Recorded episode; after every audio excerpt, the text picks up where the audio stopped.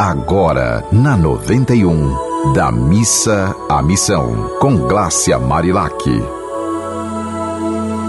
Oi, minha gente! Que bom que nós estamos aqui juntos de novo em mais essa semana deste ano que tem tudo para ser um ano especial. Porque a gente torna especial aquilo que a gente coloca o foco do bem, coloca o foco do amor. Eu sei que tá difícil, né? Tá todo mundo aí de novo adoecendo, mas a gente tem que lembrar que nada melhor do que um dia após o outro, nada melhor do que fé no caminho, e precisamos esperançar, né? Parar de reclamar e amar.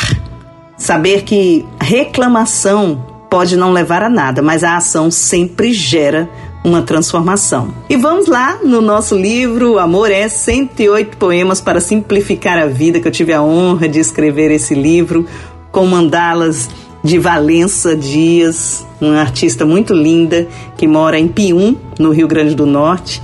E eu agora vou ver aqui qual poesia vai sair pra gente hoje. Peraí, peraí. O amor é receita. Olha o que essa poesia diz.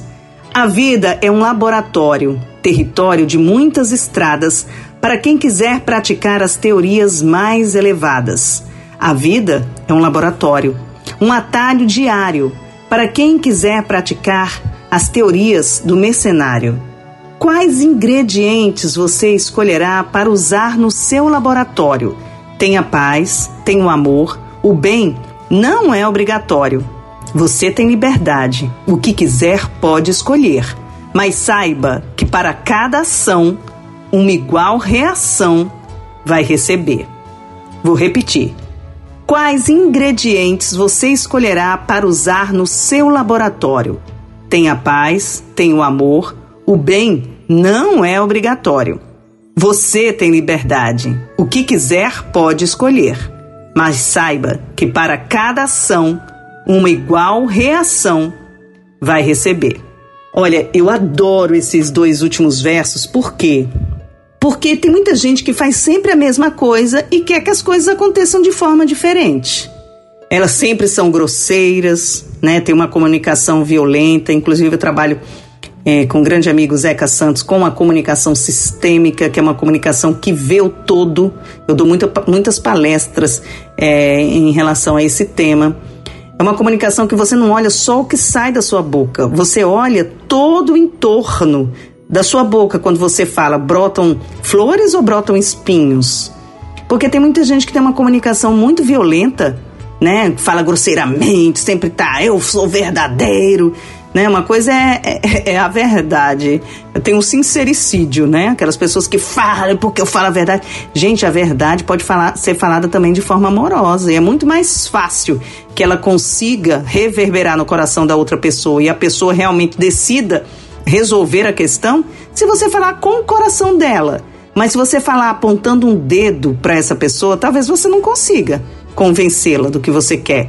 Porque você já está indo com violência, você já está indo com uma, uma fala agressiva.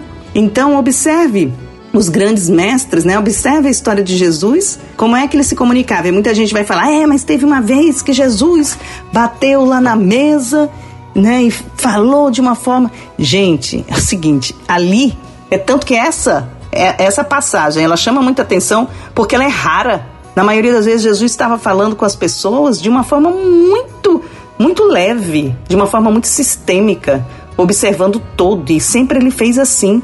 Né? E aí as pessoas se apegam a esses pontinhos para dizer: olha, mas eu faço assim porque é o certo. Sabe qual é o certo? É isso aqui, ó. Você tem liberdade, o que quiser pode escolher, mas saiba que para cada ação uma igual reação vai receber. O certo é você analisar antes de falar e saber que tudo o que você falar vai reverberar para o outro e para você também. Então, o que, que você quer receber de volta? Né? Analise isso. Como é que você gostaria que as pessoas falassem com você? E assim a gente consegue transformar os nossos dias em dias de mais alegrias, mais amor e mais harmonia. E que seu dia seja assim, em paz. Um beijo e lembre-se, se quiser mandar pra, mensagem pra gente, Mande para o meu Instagram, arroba Marilac, ou para os contatos desta Rádio do Amor. Você ouviu Da Missa à Missão, com Glácia Marilac.